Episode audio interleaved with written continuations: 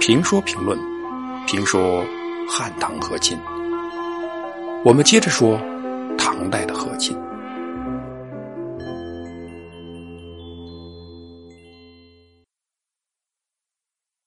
突厥浑呢是慕容鲜卑氏的一支。突厥浑这个族民原本也是一个人名。作为人名的突厥浑，他的父亲是一个部落酋长。这个酋长有两个儿子，老大是庶出的，叫突厥浑；小儿子是嫡生的，叫慕容轨。老酋长去世以后，位子自然传给了嫡子慕容轨。但突厥浑也有所得，分得七百户人马。当然，慕容轨有两个部落，管辖的部落也应该更多，发展的更好。有史为证。到了西晋时期，慕容轨趁乱占领了燕北辽东一带，自称鲜卑大单于。然后，慕容轨的儿子慕容光创建了前燕国，这是慕容氏建立的第一个中原王国。此后，慕容氏先后建立了四个燕国，啊，前燕、后燕、西燕、南燕，前后持续了七十多年。啊，这当然是后话了。我们还是说突厥浑，突厥浑。本来与继承父亲地位的弟弟慕容轨生活在一个地区啊，各玩各的。但是他们的马不乐意了，为了争夺母马，他们的马打群架，最终导致吐谷浑的出走。事情呢是这样的：兄弟二人管辖的马相互争斗，斗得比较狠，有马受伤了。慕容轨非常生气，派人对吐谷浑说：“老爷子给咱们俩有划分，我与哥哥呢各有各的不足。”为什么不能离得远点弄得马争斗还受伤了？这突厥浑说呢：“马吃水草饮水，春天发情，发情了，人家马也要谈谈恋恋爱。为了恋爱发生争斗，不说理所应当吧，也至少在情理之中。是马在斗，又不是我跟您斗，你跟我较什么劲儿？你想让我离开容易？我现在就带着人马到万里之外。”这一听呢，是带着情绪。慕容鬼听哥哥这样说，就有些后悔，派长老向突厥浑道歉。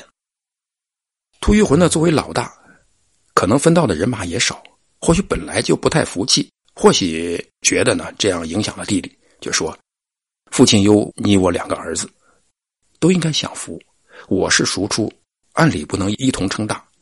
现在因为马导致了人怒，大概天是在启发我，请你们试着把马向东驱赶。如果马向东走。”我就随行，接着呢，就让手下的人驱赶马向东走了几百米。但是马走了几百米以后，忽然悲鸣，转身就向西，一边走一边叫，一边叫一边走，拦也拦不住，声如山倒。如此走了十几匹，一匹比一匹更坚决。突厥浑对自己的部众说：“这是天意，我兄弟二人都应该昌盛。那他走他的阳关道，我过我的独木桥。”他能辉煌一百多年，而我呢，到我的孙子的时候也会荣耀。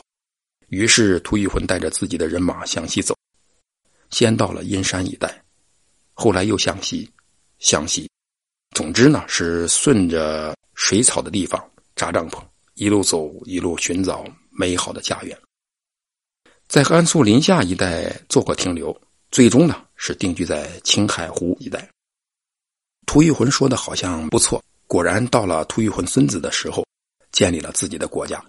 这个国家呢，就用他爷爷的名字命名，叫突厥浑。这人挪活，树挪死，部族的迁徙给了部族新的发展空间，突厥浑成立了。不仅如此，他们还占据了一个很好的地理位置。关于突厥浑人的来历，也有很多不同的说法。有人认为呢，他们是鲜卑慕容部建立的王朝。因此，就断定他们是东北辽东的移民。实际上呢，很有可能是他们的上层统治者来自辽东，而突厥浑人则是当地的游牧部落与鲜卑慕容部落民间和亲的结果。这在中国历史或中亚历史上应该不是一个罕见的现象。鲜卑慕容部落在西晋太康年间，大约是在公元二百八十年以后西迁，渡陇而西。到了甘肃南部的木包汉啊，这临夏附近，人们都说今天的温州人腿长。实际上呢，中古时期的游牧部落腿也不短。鲜卑慕容氏啊，慕容部落到了甘南以后，就以此为基础迅速发展。在公元五世纪的时候，吐谷浑人专心吸收人才，势力呢越趋壮大，逐步占据了青海，并以青海为中心呢，又向南向西扩张。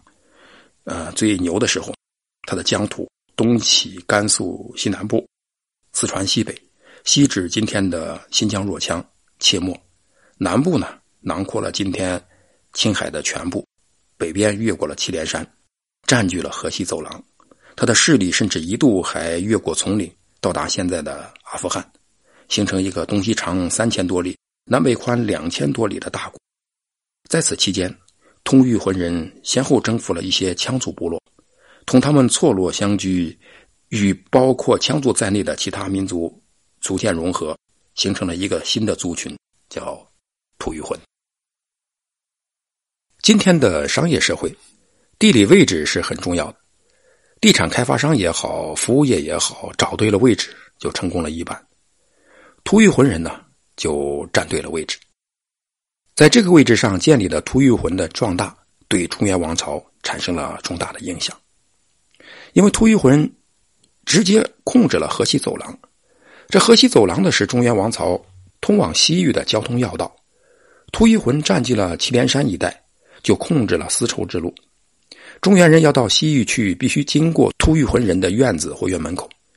不仅如此，横源在西域路上的吐谷浑联合突厥。控制了西域各小国，形成隋唐时期中原西部的一个重要的地缘力量。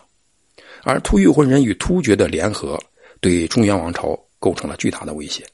这是这个好位置的注解之一。